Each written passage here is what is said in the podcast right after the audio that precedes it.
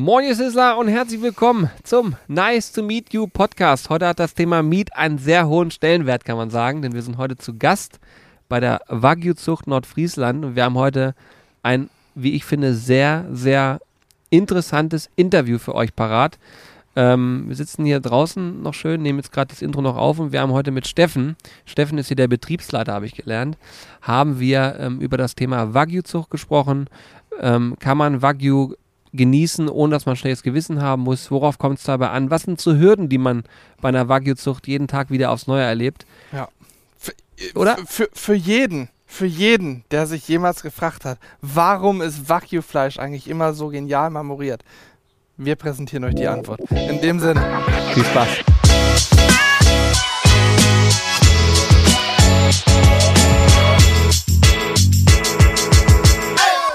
Ja, Weltklasse. Okay, dann warte, dann gucken wir mal, ob das jetzt hier soundtechnisch funktioniert. Yes! Nicht schlecht, Herr Specht. Typisch Flensburger. Typisch Flensburger. Also Leute, ich trinke jetzt einen Flens und in der Zeit kann Hannes ja vorstellen, was wir wollen machen. Ich nehme jetzt einen Schluck auf euch. Prost. Ja, was soll ich sagen? Wir haben uns eine neue Studio-Location ähm, für Podcasts, kann man sagen, kurzfristig gebaut. Wir sind jetzt umgezogen, sind jetzt im ganz hohen Norden in Nordfriesland. Wir sind, wie weit ist die dänische Grenze entfernt? Äh, 20 Kilometer. Also 20 Kilometer von der dänischen Grenze entfernt bei der Wagyu-Zucht Nordfriesland und dürfen heute einen ganz besonderen Podcast aufnehmen. Dass, dass ihr extra den langen Weg hier hingenommen habt. Ja, ist Weltklasse. Also vor mir sitzt äh, der bezaubernde Steffen. Steffen Eggers ist, ähm, man sagt, sagt man Betreiber, Inhaber und sowas. Wie, wie nennt man das denn? Landwirt auf jeden Fall, das kann man sagen. Landwirt, äh, eigentlich Betriebsleiter. Du bist Betriebsleiter hier. Das hört sich offizieller an, finde ich. Du hast auch kein Namensschild. Das sind immer die ohne Namensschild sind die wichtigen. Das sind die wichtigsten. Ja, das mussten wir auch mal lernen. Die ohne Namensschild sind die Entscheider.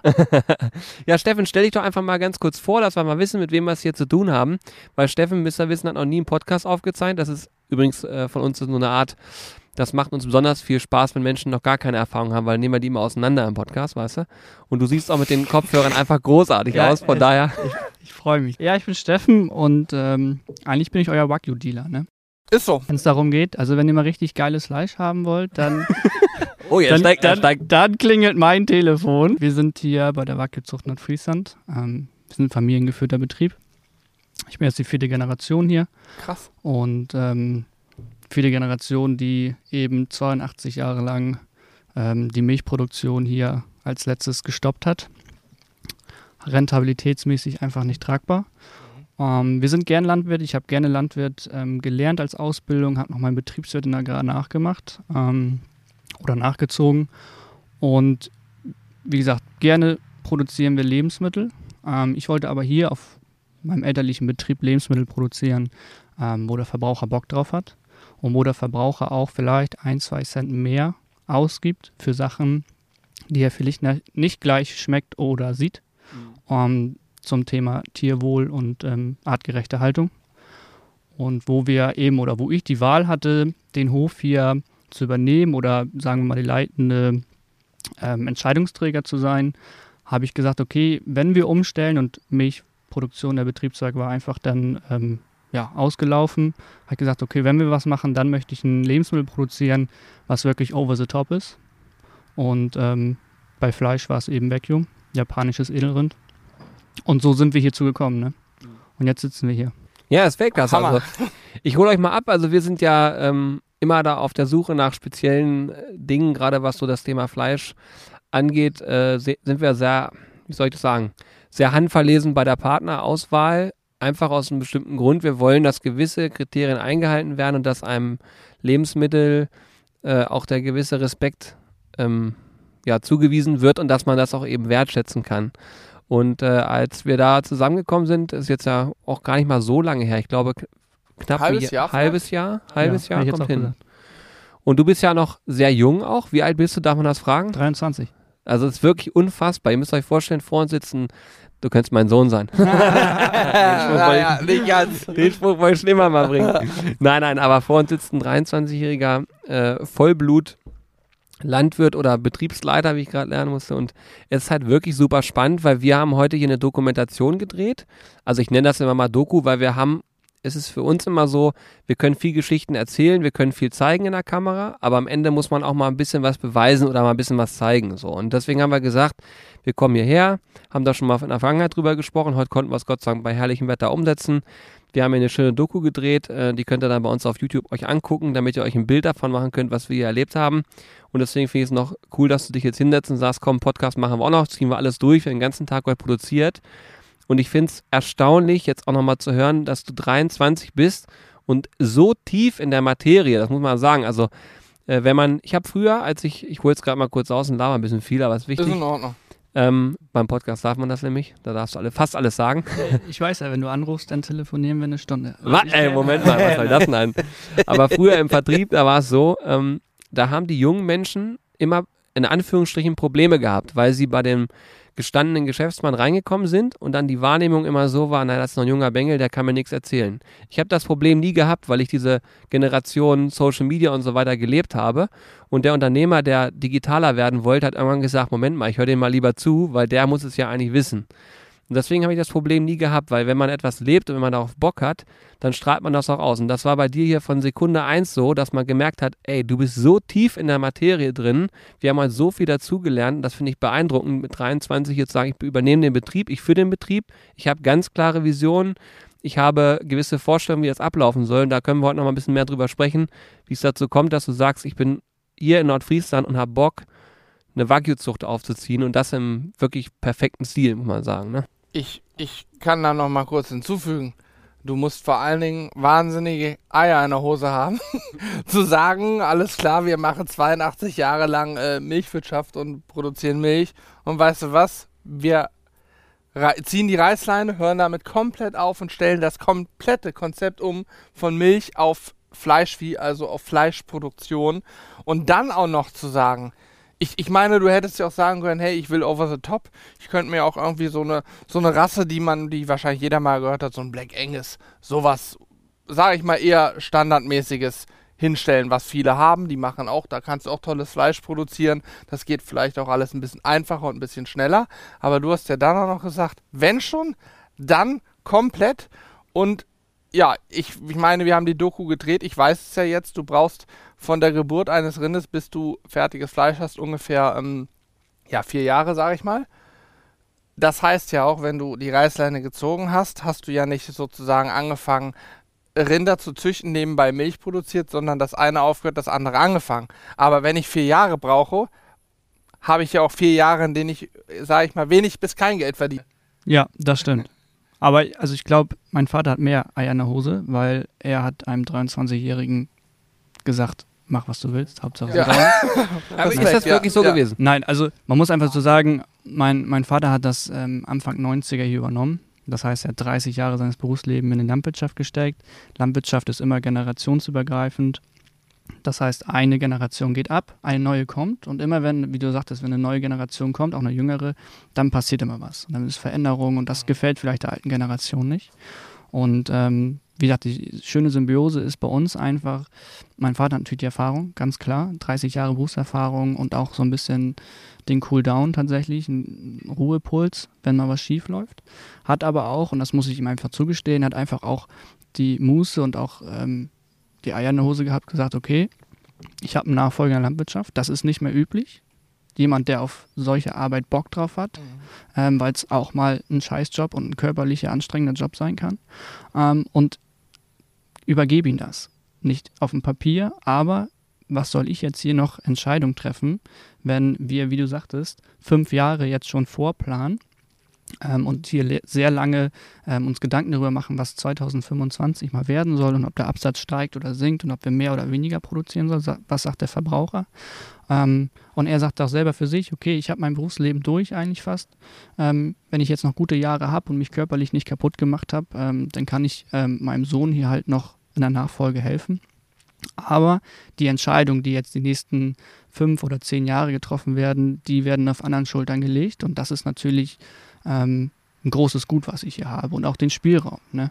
Das geht, das fängt, es fängt dabei an, eben auch die ältere Generation, ja, was sollen wir mit Instagram? Und die Frage wurde mir gestellt und die Frage ist natürlich völlig berechtigt. Wenn ich die aber mit meinen Kumpels stelle, was soll ich mit Instagram, stellt sich gar nicht die Frage. Jeder hat Instagram. So. Ja. Ähm, Mein Vater hat seit zwei Jahren Instagram und er ist auch fleißig dabei und das finde ich auch cool. Ähm, er hätte es aber nie selber, ne, nie drauf gekommen und er sagt, ja gut, wenn du meinst, wir brauchen Instagram, dann tu das. Und wenn du meinst, wir brauchen einen Online-Shop, dann tu das. Und das ist natürlich die Freiheit, die ich hier habe und das durch, dadurch macht es natürlich noch mehr Spaß. Hm. Ja, ist wahnsinnig. Also ich glaube, es erfordert viel Mut. Jetzt hast du auch gerade schon zwei, drei Sachen gesagt zum Thema Planung. Also du musst wissen, wir machen äh, hier im Podcast auch gerne mal so einen, äh, teilweise auch mal so einen unternehmerischen Rundschau. Jetzt, es geht nicht um irgendwelche Zahlen, aber es geht darum, mal so ein bisschen auch mal eine Entscheidung zu verstehen oder also wenn du sowas heute im Verlauf merkst, dass das da reinpasst, immer gerne, weil das ist natürlich auch ein Thema, wenn, wenn wir über Wagyu-Fleisch sprechen. Wir haben bei der Doku jetzt auch gesagt, naja, wir stellen mal die offene Frage, kann man Wagyu mit ruhigem Gewissen genießen oder ist es so, dass da den Tieren es einfach in Anführungsstrichen nicht gut ging? Denn viele haben immer so die gut marmorierten Steaks vor Augen, ähm, die teilweise sehr teuer sind. Äh, das Thema Kobe ist dann ja auch immer gleich noch in Verbindung. Und äh, da hört man was von, Tiere werden massiert, Tiere stehen in engen Stellen. Ähm, und damit ein Steak so gut marmoriert ist, geht es dem Tier nicht unbedingt gut. So, das ist vielen vielleicht auch gar nicht bewusst gewesen bis vor langer Zeit, also bis vor gar nicht als langer Zeit. Wird aber immer mehr. Und wir haben auch schon die Konfrontation gehabt, wenn wir Wagyu-Fleisch von euch gezeigt haben, dass jemand gesagt hat, Moment mal, das ist doch nicht vernünftig so. Aber weil dann die Bezüge gar nicht passten. Also die, da war keine Erklärung hinter. Und äh, heute haben wir ja gelernt, dass das eben gar nicht so sein muss, sondern es geht halt ganz anders. Und äh, deswegen lass uns mal drüber sprechen, was hat dich dazu geführt, dass du sagst, okay, ich kann Wagyu halten und ich will eine hohe Marmorierung im Fleisch erreichen. Wie, was hat dich dazu getrieben, zu sagen, das wird mein Produkt? Weil du hättest ja auch, hast du vorhin auch gesagt, Thema Hafer und so war nochmal ein Thema. Wie kommt diese Entscheidung? Genau, also wir, wir sind gern Landwirte und wir haben auch gern mit Tieren zu tun. Es gibt Menschen, das sind reine Ackerbaubetriebe, die mögen Maschinen, Modernisierung und es gibt halt auch Betriebe ähm, und Menschen, die eben sehr gern mit Tieren zu tun haben. Das ist, wie gesagt, bei uns, das wurde mir auch in die Wiege gelegt, ähm, dass man halt gern mit Tieren arbeitet, zu tun hat.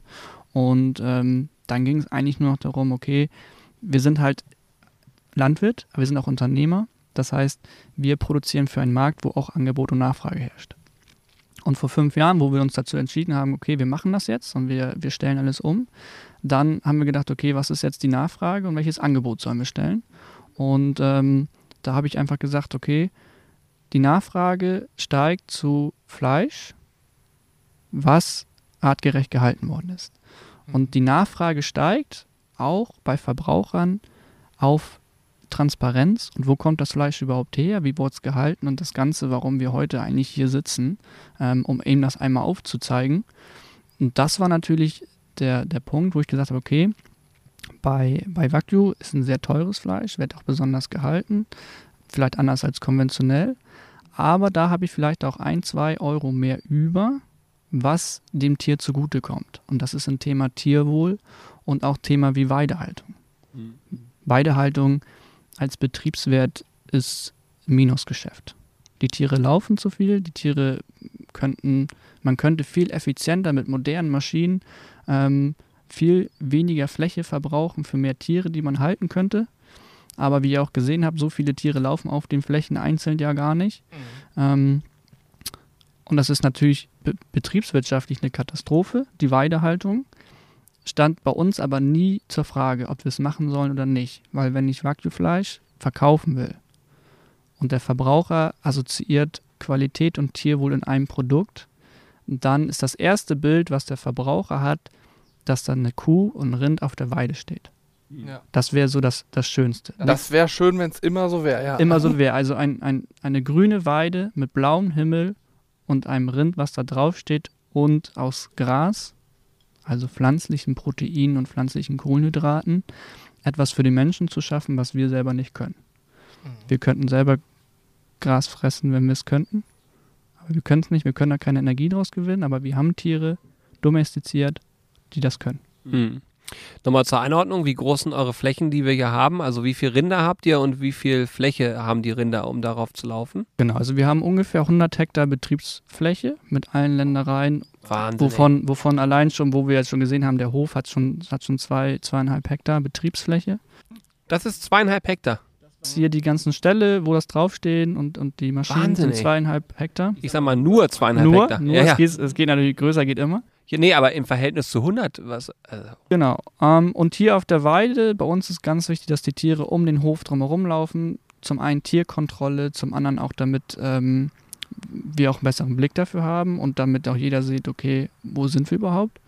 Ähm, das sind rund 20 Hektar. Ja, und man könnte, man könnte, wenn man die Tiere jetzt nicht draußen hält, sondern sie äh, im Stall hat, dann könnte man die 200 Tiere, die draußen laufen, auf 20 Hektar, auch, wenn man das effizient gestaltet, auf 10 Hektar halten. Aber dann laufen sie nicht draußen. Ja, dann sind sie nur im Stall. Ja, das heißt, es ist doppelt so teuer, sie draußen zu halten. Und das wollen wir gerne. Ich, ich gucke gerne abends nach Feierabend, wenn die Sonne da geht, gerne eine halbe Stunde auf die Tiere. Tiere beruhigen und der, also stark.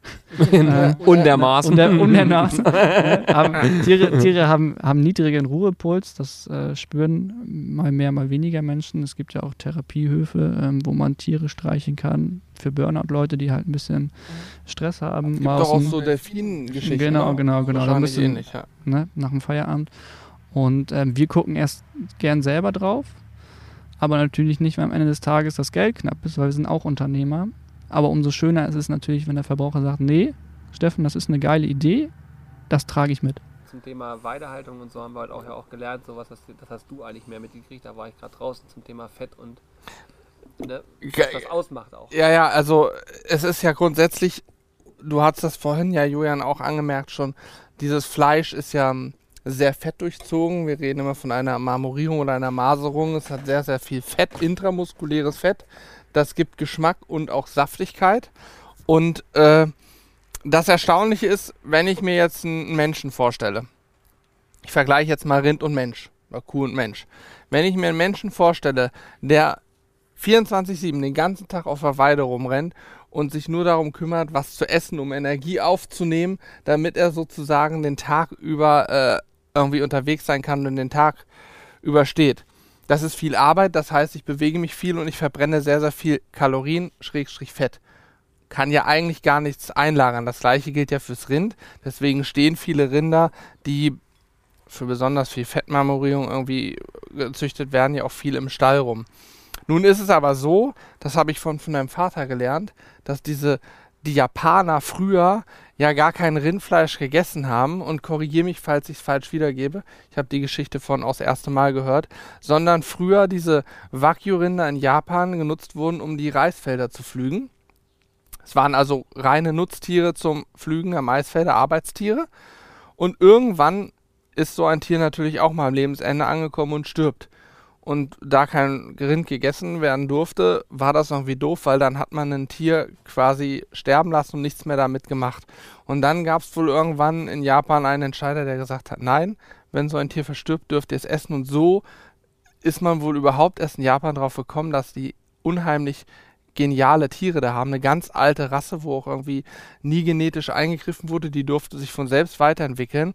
Und die haben nämlich rausgefunden, dass diese Rinder, obwohl sie sich viel bewegen und arbeiten, trotzdem diese von Natur gegebene Eigenschaft haben, Fett einzulagern. Und das ist ja eigentlich das Krasse, dass also bei einem Wagyu-Rind, bei diesen Tieren es überhaupt möglich ist, Marmorierung zu erzeugen, ohne dass die Tiere den ganzen Tag auf engstem Raum im Stall stehen müssen. Übrigens gibt es auch andere Beispiele dafür wenn man sich mal Robben anguckt zum Beispiel, die den ganzen Tag im Wasser sind, die sitzen sicher auch viel am Land, aber die sind auch sehr, sehr viel im Wasser unterwegs und jagen. Und Robben kriegen ja von Natur aus so eine dicke Fettschicht, dass sie auch bei Minusgraden ohne weiteres überleben und in eiskaltem Wasser schwimmen können. Ne? Also es gibt Tiere, die das können. Und scheinbar ist das Wackyurin eins der Tiere, das das kann. Wahrscheinlich würde es auch in Alaska sehr gut überleben. War das alles richtig, was ich gerade wiedergegeben nee, habe? Nee, genau so stimmt das. Also Japaner wussten sehr lange durch ihre Religion, durch den Buddhismus halt nicht, was sie da eigentlich für einen Schatz haben. Wahnsinn, ne? Und äh, in den 80ern ist das dann mal rausgekommen, vielleicht noch einen Ticken früher, man weiß das nicht mehr ganz genau. Ähm, und dann wurde das überhaupt erst klar, was die da eigentlich haben. Und seitdem ist das auch deren lebender Staatsschatz. Mhm. Das heißt, da darf keine Genetik außerhalb von Japan rausgeschifft werden. Darauf steht die Todesstrafe. Ähm, Echt? Ja. Oh, krass. ja, okay. Ist, also krass. Der Staat oder Japan hat gesagt, das ist unser lebendiger Schatz, die Tiere, weil sie dann ja gemerkt haben, was sie eigentlich für, für eine geile Rasse und für geiles Fleisch haben. Ähm, und bei den Wagyus, das wussten sie halt nicht. Wagyus sind sehr ähm, widerstandsfähig und können mit sehr wenig Input sehr viel leisten. Und das war ja sehr wichtig in den Reisfeldern. Viele wurden auch im Bergbau eingesetzt. Und ähm, das wusste ich vorher auch nicht, bevor ich mich nicht mit der Rasse beschäftigt habe. Und zwar gibt es zwei Arten von Fett beim Fleisch. Es gibt ja intramuskuläres Fett, das ist ja bei Wagyu ganz wichtig. Und dann gibt es ja Auflagefett, so wie beim Rostbeef oder beim Tafelspitz Fettdeckel, was ja quasi außen drum beim Tier dran ist. Das Auflagefett wird ja, Hannes, wie du sagtest, ja gebildet, wenn es dem wirklich dem Tier gut geht und für schlechte Tage als Reserve gebildet. Und dann, wenn man es braucht, dann wird es wieder verbrannt. Ähm, was ich nicht wusste, zwischen diesen zwei Fettarten gibt es einen Unterschied. Das intramuskuläre Fett kann schneller mobilisiert werden als das Auflagefett. Das heißt, es wird schneller verbraucht als das Es kann, Auflagefett? ne, es kann schneller, das Tier kann schneller auf intramuskuläres Fett zugreifen als auf Auflagefett. Und so ist das auch, deswegen waren sie eben so widerstandsfähig. Sie konnten sehr wenig fressen, auch in einer schnellen Zeit, konnten sehr schnell Fett in das Fleisch reinlegen, intramuskuläres Fett bilden, können das aber auch über mehrere Stunden in harter Arbeit in den Reisfeldern kontinuierlich wiedergeben. Und das ist beim Auflagefett, Auflagefett kann man schlechter mobilisieren. Mhm. Und ähm, das wusste man nicht, dass man, das war halt eine sehr widerstandsfähige Rasse, sehr leichtfüttrig. Und das hat man dann erst gemerkt, als man es gegessen hat. Das ist geil, ne? Ich sitze jetzt hier gerade die ganze Zeit Mhm, zu. ich, ich muss auch noch mal eine Frage stellen. Äh, Mobilisieren heißt für mich, das Rind hat jetzt nichts gegessen, muss aber arbeiten, also greift es auf die Reserven zurück und verbrennt dieses Fett, setzt es in Arbeit um und ist dann irgendwann quasi wieder fettfrei. Ist das auch ein Grund dafür, warum dieses intramuskuläre Fett bei allen Rindern, aber gerade beim Wagyu-Rind so butterweich ist und sich anfühlt wie Butter und so schnell schmilzt, dass es einfach auch viel schneller sozusagen in Anführungsstrichen verbrennen kann, also umgesetzt werden kann, dass das Fett dadurch auch noch weicher wird. Hat das irgendwas damit auch zu tun oder ist das jetzt außer Luft gegriffen? Nee, also es gibt ja auch so wie Angusrinder, die eine leichte Marmorierung reinlegen. Warum Wagyu jetzt eine dermaßen krasse Marmorierung reinlegen und auch diesen zarten Schmelz haben, aufgrund der Fettmuster, der Zusammensetzung des Fettes selber, ähm, das ist genetischer Zufall. Okay, krass. Das ist einfach Evolutionstechnik, warum auch immer. Es hätte auch ein Angusrind sein können, was so eine Marmorierung macht. Ja, wahrscheinlich kam es einfach, weil die schon immer da Arbeit leisten mussten und die Natur irgendwann sich gesagt hat, Moment, die müssen viel arbeiten, aber haben gar nicht so viel zu essen, also müssen wir dafür sorgen, dass dieses Rind mit wenig Nahrungsaufnahme viel Fett bildet. Das ist wie bei uns, Julian. Wir essen nicht viel. Aber wir will- sofort an. es setzt, es setzt leider schnell an. ja, Also, oft Muskeln natürlich, ne? Muss ja, man bei dazu sagen. uns hat sehr, sehr Wahnsinn. viel Muskeln. Gerade Ohrläppchen, ganz ausgeprägt. Ja. Aber ich muss sagen, ähm, jetzt ist es ja so, also es ist, ich finde das total krass, weil ich habe vorhin auch im Stall ganz viele Sequenzen. Also ihr müsst euch vorstellen, wir haben halt bestimmt also mehrere Stunden Material aufgenommen und meine Herausforderung wird sein, daraus einen 20 Minuten zu schneiden, ähm, der auch interessant ist. Aber ich kann euch sagen, es war so viel interessante Sachen dabei, dass es ganz schwer fällt, sowas zu schneiden, weil man halt selber immer zuhört und sagt, oh, das muss noch mit rein, das muss noch mit rein. Mhm. Und so ist es ja hier auch. Beim Podcast kann man sich natürlich ein bisschen auslassen. Ähm, ich, ich finde auch dieses Reinwachsen für uns als Moderatoren in diesen in diese Thematik ist sau schwer, weil man zuhört und dann will man ja auch eine richtige Frage stellen, aber man muss ja halt, das Mhm. ist total krass, einen Podcast zu moderieren, ist echt in meinen Augen nicht äh, unanspruchsvoll, weil man halt immer zuhört und dann nachguckt. Aber für mich ist es mal so, wenn ich das jetzt betrachte, ich habe jetzt gesagt, okay, wir haben jetzt das Wagyu-Rind für uns identifiziert, das ist die Rasse, die wir hier, ähm, die Rinder, die wir hier züchten möchten. Was sind so Herausforderungen, vor denen du regelmäßig stehst, wo du sagst, das sind Themen, die tauchen immer wieder auf und mit denen werden wir konfrontiert, vielleicht auch seitens der Verbraucher? Gibt es irgendwelche Themen oder Mythen, die immer wieder auftauchen? Gibt es Dinge, wo du sagst, ähm, das wird falsch wahrgenommen? Oder was halt die Herausforderung am Ende ausmacht, denn wir haben auch vorhin kurz drüber gesprochen, für dich ist ja auch wichtig in der Vermarktung, dass du immer gleichbleibende Ergebnisse produzieren kannst. Es macht ja keinen Sinn, wenn du unterschiedliche ähm, Qualitäten am Ende erzeugst und ihr habt ja einmal eine Vollblut ähm, Rinderzucht sozusagen und einmal noch eine Kreuzung, da können wir leider mal drauf eingehen. Aber äh, was sind so die Herausforderungen, damit das am Ende so ein Top-Produkt wird? Wie geht das, läuft das bei euch ab? Die Herausforderung, auch wenn wir jetzt bei den Vollblut oder auch bei den F1ern, natürlich bei den Kreuzungstieren, ist halt immer das intramuskuläre Fett ist das schnellste, was sich abbaut und wieder einspeichert. Das heißt, wenn dem das Tier von vornherein bis zum Ende nicht gut gegangen ist oder in irgendeiner Lebensabschnitt nicht gut gegangen ist, dann sehen wir es in der Qualität. Und bei uns ist so das Thema, bei uns steht kompromisslose Qualität im Vordergrund. Kompromisslos heißt aber nicht, dass das Tier dann, wenn man kompromisslos wäre, das Tier drin steht im Stall, Mhm. sondern kompromisslose Qualität im Einklang mit artgerechter Haltung und Tierwohl. Und da den Spagat zu finden, ist unfassbar schwierig. Ähm, und so wie du sagtest, Julian, ähm, wir sind natürlich auch in der Gastronomie-Szene unterwegs, wir sind auch im ausgesuchten Lebensmitteleinzelhandel unterwegs. Und da ist es so, dass manche Kunden bei uns jede Woche das gleiche Teilstück bekommen und ähm, jede Woche natürlich die gleiche Qualität erwarten. Weil wenn ich ähm, euch das beste marmorierte Fleisch gebe und nächste Woche bestellt ihr wieder und ihr bekommt gar kein marmoriertes Fleisch, da steht trotzdem Wagyu drauf und da steht trotzdem stolzer Preis drauf, dann sagt ihr auch, willst du mich verarschen? Mhm. Ja. So, Ja, ja. und ähm, wir machen das im Vollerwerbsbetrieb, also wir leben von der Landwirtschaft und wir machen das jeden Tag. Wir stehen morgens auf und wir laufen abends im Bett und wir machen nichts anderes, außer hier marmoriertes Fleisch zu liefern, mit eben dem Kompromiss artgerechte Haltung Tierwohl.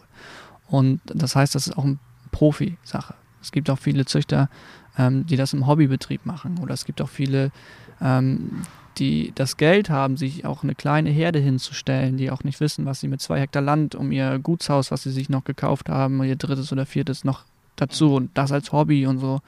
Und dann kriege ich einen Anruf und dann wird gesagt, ähm, du, mein Rind hat ja gar keine Marmorierung. So, ne? Und ähm, wie kann das sein? Ich sage, Umwelteinfluss ist das Wichtigste beim Tier. Wenn es dem Tier nicht gut gegangen ist, dann können wir auch keine gute Qualität erwarten. Ne? Ja, Das vorhin ganz kurz bei dem Thema, ähm, wenn die Kinder, also wenn die Kinder, sag ich schon, wenn die Kälber geboren werden, sind die ja bei euch noch in einem separierten Bereich, sage ich einfach mal, ne? Und dann habt ihr ja da auch die Thematik, dass, äh, ja, wie soll ich sagen, dass eben die, da, dass die Kälber, dass geguckt wird, dass es denen gut geht, ne? Das macht deine Mutter, hast du vorhin, glaube ich, gesagt. Genau. Meine Mutter, Mütter haben da immer ein Fable für, ist von Natur aus einfach gegeben, dass die mit Babys, mit kleinen Kälbern eben können.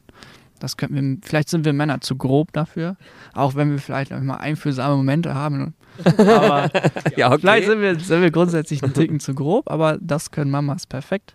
Ähm, und das ist das Wichtigste, auch als kleines Kalb. Da wird der Grundstein gelegt für Qualität.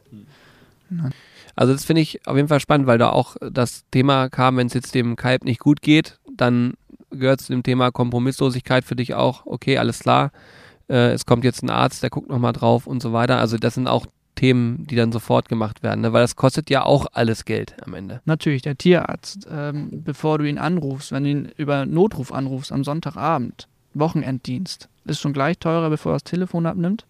Wenn er hier hinfährt, ist die Anfahrt teuer. Und wenn er dann noch das Tier noch ähm, behandeln, Diagnose behandeln soll, ist natürlich auch. Kann man da mal über eine Zahl sprechen, was sowas kosten kann, nur mal so ein Gefühl zu kriegen? Also bevor er hier auf dem Hof steht und das Tier noch nicht mal angeguckt hat, sind schon 50 bis 100 Euro los. Ähm, Für einen Anruf. für den Anruf und dass er dann auf dem Hof steht. Dann hast du noch nicht mal besprochen, warum es überhaupt geht, vielleicht nur grob. Dann guckt er sich das Tier an mit, wenn es dann zu Medikamenten kommen soll oder was auch immer, dann sind 250 Euro gerne los. Ne? Und das ist wichtig als kleines Kalb, das ist wie auch bei, bei Babys, wenn die Fieber haben, 40 Grad Fieber, wenn ein Baby 40 Grad Fieber hat, dann ist das manchmal lebensbedrohlich. Mhm. Das heißt, es muss gehandelt werden. Und wenn wir ein Kalb haben, das 40 Grad Fieber hat und wir wissen nicht warum, wenn wir manchmal wissen warum, dann können wir es therapieren selber. Ähm, wenn wir nicht wissen, worum es geht, dann brauchen wir einen Experten und das ist ein Tierarzt. Und da muss man halt wissen, Tierarzt kostet Geld, das ist eine Dienstleistung, ganz einfach, ist ein Experte. Ähm, und das geht natürlich nicht, wenn man versucht, Stückkosten runterzukriegen, ähm, jeden Cent dreimal umdrehen muss, sondern wenn man weiß, okay, das Tier hat für mich einfach einen viel, viel höheren Wert. Ähm, auch da vielleicht nochmal zum Thema Verhältnismäßigkeit. Also das kann also schnell mal schnell ein paar hundert Euro kosten, wenn es dazu kommt. Ähm, jetzt ist es so, das habe ich vorhin aufgeschnappt. Äh, Du kannst da einlenken, wenn du sagst, ähm, das ist vielleicht zu Detail, zu tief im Detail, aber wenn es jetzt später zu einer Schlachtung kommt, dann ist es ja bei euch so, ähm, das wissen wir jetzt schon im Vorfeld, ihr geht mit, auch bis in die Schlachtkammer, sage ich mal. Und es sind dann auch nur wenige Tiere, die vorher stressfrei auf den Container verladen werden. Und das kann dann teilweise zwei Minuten dauern oder eine halbe Stunde. Das ist völlig egal. Du hast vorhin gesagt, es geht darum, dass dieses Tier stressfrei geschlachtet wird. Das ist A und O. Denn da steht ja auch ein gewisser Wert. Also so ein Tier hat ja eine, ich sage jetzt mal, fünfstelligen Wert. und vielleicht oder oder das ist das, was ihr reingesteckt habt, wie auch immer, das machen wir offen. Und da kann man also in wenigen Minuten, hat dein Vater vorhin gesagt, kann zum Ende noch viel schief gehen und das Ganze, dieser Wert auch kaputt gehen, sage ich mal. Ne? Wie ist das da? Worauf legt ihr da Wert und wie geht ihr da vor? Ja, zum einen ist es ja ein wirtschaftlicher Totalschaden, wie beim Auto, wenn das Fleisch nichts ist und man hat da wirklich Mhm. drei, vier Jahre Geld und Muße und äh, Schweiß reingesteckt. Man hat ja mit dem Tier gearbeitet und in den letzten fünf Minuten, wenn das Tier ja bei der Verladung, wenn man wild geworden ist oder das musste alles schnell gehen, weil der Schlachter keine Zeit mehr hat und der muss um 8 Uhr muss das da losgehen und ähm, oder der Schlachter selber einen schlechten Tag hat, dann kann man wirklich dieses Fleisch, diese drei bis vier Jahre, kann man innerhalb von fünf Minuten versauen. Ne? Wahnsinn, ne? Ja, das ist, Das ist irre. Das ist Also, aber auch einem nicht bewusst.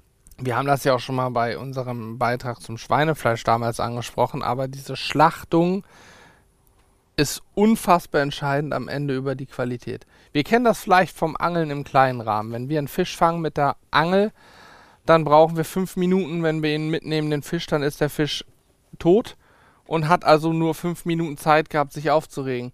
Wenn aber ein Fisch natürlich an der Langleine oder im Netz einen ganzen Tag zappeln muss und einen ganzen Tag 24 Stunden sozusagen sich quält, dann hat er einen ganz anderen Adrenalinpegel gehabt und das merkt man beim Fisch auch deutlich, ob der eben konventionell gefangen wurde oder mit der Handangel mit der vom Menschen gefangen und sofort geschlachtet wurde. Ja, also wie gesagt, das ist ja unser tagtäglich Brot. Das ist ja unsere Tiere, das ist ja auch unser Kapital. Ne, da steht ja auch ein großes Investitionskapital hinter. Ohne die Tiere haben wir keine Einnahmen. Das ist ganz einfach. Und wir sind bei jeder Geburt dabei, weil das Tier eben einen ganz anderen Wert hat. Zum einen die Mutter. Die Geburt ist das gefährlichste oder das, das, ja, das tödlichste. Sterben da viele Tiere bei der Geburt? Also Muttertiere? Oder? Nee. Also wie gesagt, man muss dabei sein. Wenn bei der Geburt was falsch geht. Dann weiß die Mutter manchmal oder das, äh, die Kuh manchmal nicht, was los ist. Mhm. ne, warum das jetzt nicht funktioniert. Und dann muss man mal eingreifen. Deswegen sind wir bei jeder Geburt dabei. Genauso sind wir dafür, wir sind ja dafür verantwortlich, dass das Tier bei uns auf dem Hof steht. Und wenn wir bei der Geburt dabei sind, heißt das auch, dass wir bei der Schlachtung dabei sind. Und ähm, die Tiere kennen uns von klein auf. Sie sind mit uns vertraut, genauso wie sind wir mit denen vertraut. Genauso wie kann ich euch sagen, wir können in die Weide beruhigt reingehen, da passiert euch nichts, die kennen uns, die sind ganz chillig, das ist alles in Ordnung. Ähm, wie gesagt, wenn es zur Schlachtung geht, dann laden wir, verladen wir morgens selber. Verladen ist immer Stress, ist immer neue Umgebung, neue Gerüche. Man fährt mit dem Tier. Ähm, und bis zur Tötungsbox sind wir dabei, weil sie uns kennen, unsere Gewohnheiten kennen. Und ähm, weil sich das, wenn es sich das blöd ist, gehört sich einfach dazu. Wir sind Landwirte, wir haben ein, ein Lebewesen auf die Welt gesetzt, das wäre sonst nicht da. Ähm, wir tragen die Verantwortung das ganze Zeit. Und wenn ein Tier krank ist, tragen wir die Verantwortung, dass es auch wieder gesund ist beziehungsweise dass wir alles daran setzen, es wieder gesund zu machen. Genauso setzen wir alles daran, dass die letzten fünf Minuten nicht an einem völligen Chaos untergehen. Du sagst das so selbstverständlich, weil es für dich so ist, aber die Realität ist, dass es eben nicht selbstverständlich ist. Ich würde sagen, der Klassiker ist, dass der Landwirt Tiere erzeugt und irgendwann kommt der, äh, der Anhänger oder der, ähm, wie sagt man, der Schlachtwagen? Nee, der, der sie abholt. Der Viehhändler. Der Viehhändler. Mhm. Ist das so? lä- Der ja, Viehhändler. Also, Kommt mit dem LKW. ich wollte gerade sagen, nee, das nee, ich, weil das nennt man, also das heißt, da kommt nochmal ein Zwischenhändler. Ja, der Viehhändler. Also wir haben drei Jahre Landwirt ist normale Berufs also Ausbildungsberuf. Wir haben drei Jahre gelernt und wie du sagst, es geht eigentlich nur darum, Tiere auf die Welt zu bringen, sie aufzumästen und bis zur, bis zur Stalltür. Und Ja, dann kommt der Viehhändler. ne? Da Ja. kommt, da kommt, ein, da kommt ein anderer, ein Viehhändler, der hat einen LKW mit, ähm, manchmal schon noch Sammelstellen, das heißt, dass er zu zwei, drei Betrieben fährt, damit der LKW auch voll ist. Mhm. Ähm, und dann fährt der Viehhändler zum Schlachthof und wird da geschlachtet. So. Man kennt die Bilder ja auch von der Autobahn, wenn der LKW mit den ganzen Schweinen oder ja, was auch immer. aber ich sag dir ganz rumfährt, ne? ehrlich, mir ist das nicht bewusst gewesen. Ich dachte, das macht der Schlachthof selber. Der schickt einen LKW. Also vielleicht ist das blöd, aber ich, das habe ich gedacht. Der Schlachthof kommt mit dem LKW rum, holt die Sachen ab. Nee, Viehhändler, wie gesagt, es gibt einen Viehhändler, das ist ein auch ganz alter Beruf. Viehhändler gibt es schon sehr lange. Früher war es nur so, dass der Viehhändler mit dem Landwirt auf dem Futtertisch im Stall stand und hat gesagt, die zehn Tiere, die kriegst du, da gebe ich dir das und das für einen Handschlag. Und dann hat er quasi das Tier gekauft und hat das dann als Händler, als Viehhändler weiter vermarktet an die Schlachthöfe. Da gab es ja noch viel mehr Schlachthöfe früher als jetzt. Ähm, und hat sich da natürlich den besten Preis ausgesucht oder mit dem Schlachter natürlich eine gute Beziehung gehabt, dass er manche Tiere braucht und nicht. Ähm, genau, da gibt es halt noch einen Zwischenhändler. Okay, krass. Das war mir ehrlich gesagt nicht bewusst. Aber das ist der Klassiker in Deutschland, oder? Das ist- das ist der Klassiker, Standard. Also klar. was ich damit eigentlich in erster Linie sagen wollte, normalerweise endet ja die Beziehung in Anführungsstrichen zum Tier dann an der Stallpforte, wo der Zwischenhändler kommt, tschüss, ab in den Anhänger geladen, danach ist vorbei. Du kriegst ja normalerweise als, als Züchter gar nicht mehr mit, wie ergeht es dem Tier während der Fahrt, wie lange muss es fahren, wie viele Zwischenstopps sind es noch, äh, wie wird es vom Container in den Schlachthof geführt, wie läuft die Schlachtung ab, diese ganzen Punkte, die ihr ja immer mitmacht, erlebst du normal nicht. Und sch- schon gar nicht siehst du am Ende das Ergebnis von deinem Schaffen. Du weißt ja gar nicht, was sich da gerade Nee, schaffen genau. Wir haben, wir haben ja Lebensmittel produziert, aber eigentlich haben wir nur quasi die Urproduktion. So, das heißt, der Landwirt ist dafür da, nur das Tier auf die Beine zu stellen und fertig. Ähm, und das Einzige, was du, was du dann gesehen hast, du hast, der, der Viehhändler hat das Tier abgeholt und in sieben oder zehn Tagen hast du eine Gutschrift bekommen. Das heißt, ähm, dann wird geguckt, wie, hat das, wie ist das Tier ausgeschlachtet worden, gab es da irgendwelche Fehlstellen, irgendwelche Entzündungen, was auch immer, das keine gibt Ahnung. es nicht. so wie Pakete abholen, wenn du kannst. Das ist Wahnsinn, ne? Und, und in der Gutschrift, das war ganz erschreckend, in der Gutschrift kannst du sehen, wo das Tier geschlachtet worden ist. Und das war nicht meistens das, der nächstgelegene Schlachter, sondern da, der vielleicht nur drei Cent das Ja. Kilo mehr gegeben hat. Und dann hat sich logistisch das schon gelohnt, den Diesel in den LKW zu füllen und 200 Kilometer zu fahren statt 20. Ja, Er ist pervers. Es, es- ist pervers. Leider ist das unfassbar krank, ne?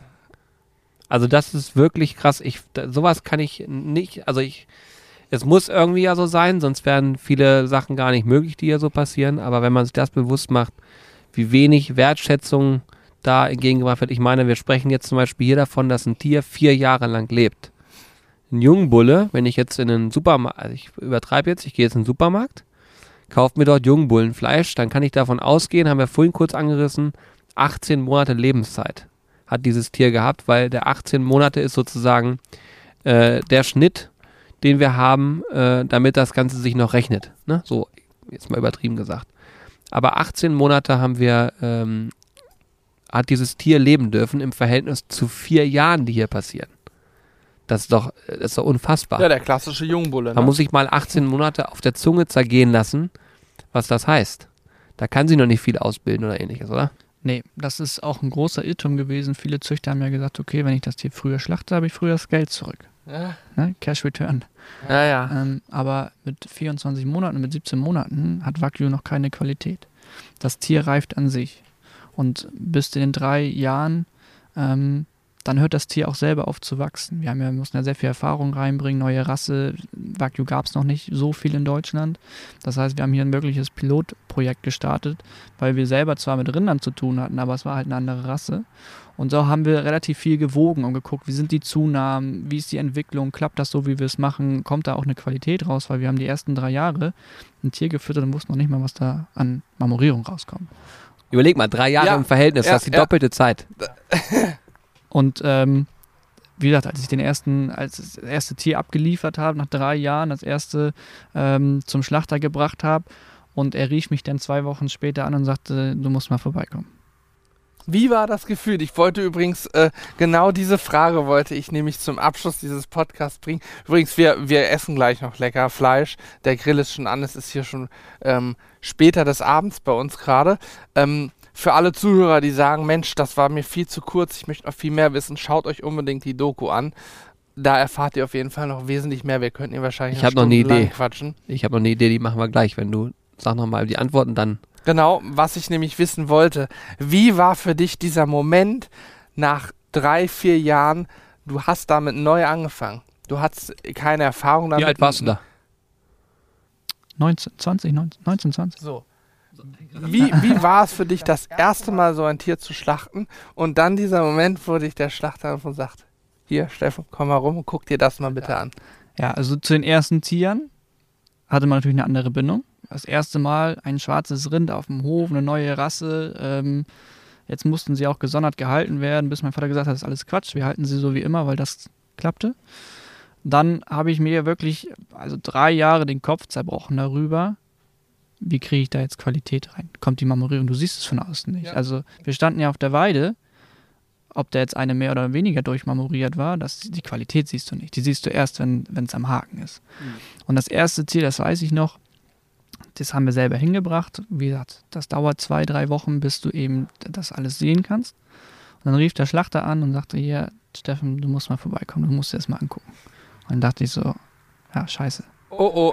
Oh, oh. Und dann weiß ich noch, dann bin ich mit meinem Vater hingefahren und dann fragt er mich, und was machen wir jetzt, wenn es nicht marmoriert ist? Ich sage, ich weiß es nicht. Ich habe keinen Plan B. Also was, welche Stellschrauben sollst du stellen, wenn du weißt, dass es nicht geklappt hat? Was sollst du denn besser machen, wenn du schon davor 120 Prozent gegeben hast? Also ich hätte zu dem Zeitpunkt nicht gewusst, was hätte ich noch besser machen sollen, die Marmorierung zu kriegen. Wir sind da reingefahren und der Schlachter hat sich echt einen Witz draus gemacht, weil er hat nämlich gesehen, was ich nämlich für einen Puls hatte, weil ich dachte, ich war völlig Mhm. aufgeregt. Das, das erste Mal das Das Produkt. hätte ich genauso Und- gemacht. Und so ein Schlachter ist ein bisschen kalkül und dachte, ja, das, also, was hast du da für, ein- für einen Kram angeliefert? Ne? Also das ist also, naja. Und dann hang das da am Dry Ager ganz groß, noch der ganze Schlachtkörper. Und dann musste ich dann untergucken. Das Tier war auch riesengroß, das, was ihr mal gesehen habt, so 1000 Kilo. Das heißt, es war auch super lang. Das war vier Meter Decke, das reichte man gerade aus. Und das war wirklich so 20, 30 Zentimeter noch vor Boden. Ja. Und dann sagte er, guck mal unter. Und dann war das Fett durchmarmoriert. Und das war, wo ich dachte, so, gut, Jackpot. Also du machst, du machst, du machst alles richtig. Und dann sagte ich so zu meinem Vater, mach nichts anderes. Weil das Fleisch, wie es da ist, dafür finden wir Liebhaber und dafür, für den ganzen Aufwand, den wir drei, vier Jahre vorher gemacht haben, um das Produkt jetzt da, wie es jetzt ist, dass es eine Einkaufstüte ist, dass es auf dem Grill liegt, dass es auf dem, auf dem Teller liegt zum Essen. Das, lass das so, wir kriegen das verkauft.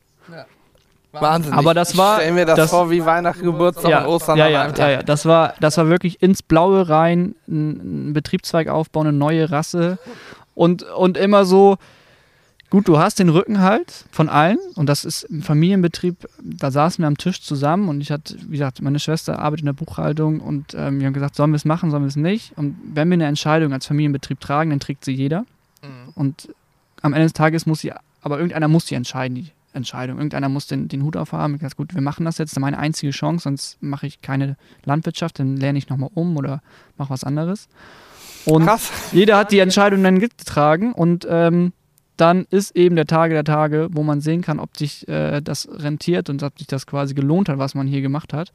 Und das war schon, war schon, war schon toll. Und als der Schlachter mit 30 Jahre Berufserfahrung noch gesagt hat zum Ende, Sonnenfleisch habe ich bei mir noch nie gesehen im Kühlhaus, wusste ich, okay, Das ist krass. Krieg ich Gänsehaut, das war Hannes. Hannes hat eine Gänsehaut. Guck, Das war, ja, aber es, es ist abgefahren. Ist Ey, abgefahren. du überleg mal, was du da reinsteckst. Das ist ja, Ja. ich meine, ich habe irgendwie einige Jahre lang meines Lebens studiert, um hinterher was völlig anderes zu machen. Das war auch ein Zufall. Wir haben so gesehen auch ins Blaue geschossen und dass daraus das entstanden ist, was entstanden ist, war nicht geplant, hätte auch niemand gedacht. Aber bei dir ist es ja nochmal ganz anders. Du hast erst gelernt und gemacht und getan und hast dann gesagt, und jetzt setze ich alles auf die Karte und habe nicht sozusagen in zwei Tagen das Resultat, Geld weg oder nicht, sondern nach vier Jahren kannst du dann mal sagen, Wahnsinn. hat geklappt oder Also nicht großer geklappt. Respekt. Das ist schon wirklich abgefahren. Großer Respekt. Wie ich kann es nur noch mal sagen, dass man mit 23 hier so sitzt, mit, wie du gerade sagst, im Rücken und sagt, ich ziehe das hier durch. Unfassbar gut. Ja. Ich habe da schon, äh, als wir das erste Mal uns unterhalten haben, habe ich schon gemerkt, okay, der Junge hat auf jeden Fall äh, Durchblick und Plan. Das ist ja auch eine Sache, was kommt so gegenüber. Weil es gibt immer in den Part, man kann immer viele Geschichten erzählen, aber zu einem gewissen Zeitpunkt muss man auch mal einen Strich drunter machen und sagen, okay, ich zeig dir auch mal was. Und das war hier von Anfang an ja schon so. Und äh, meine Idee, die ich vorhin angesprochen habe, ist, wenn ihr jetzt sagt, dieses Thema war spannend und ihr sagt, das ist viel zu kurz gewesen, weil wir haben heute noch einen schönen Abend hier vor uns, wir wollen jetzt auch nicht unhöflich sein, wenn gerade noch für uns gegrillt wird und so, dann ist, ist alles, ne? Dann schreibt uns doch gerne eure Fragen an mitmachen.sizzlebrothers.de und ich mache entweder das so, dass ich das weiterleite an Steffen oder aber, und das wäre die Option 2, wir nehmen nochmal einen Podcast auf, dann über digitalen Wege. Ich würde dann nochmal erklären, wie das geht. Wir wissen ja jetzt, dass es hier oben besseres Internet gibt als bei uns in Hannover. Also von daher, Friesland ist Internet Hochburg. oder du kommst zu uns. Ich wollte ich wollt gerade sagen, das machen wir mit unseren Kunden auch gerne in der Gastronomie und im Lebensmitteleinzelhandel. Viele gucken sich das an. Das ist für viele Köche ja auch wichtig. Genauso will ich wissen, wo das Fleisch landet. Ja, gerne. Ja, Ja, unsere, herzlich unsere, unsere Gastronomiekunden, muss ich einfach dazu sagen, die haben es vorher schon im Fine Dining geil gemacht und wenn sie ein Burgerrestaurant haben, wo ein Hackfleisch angeht, das sind schon geile Burger vorher gewesen.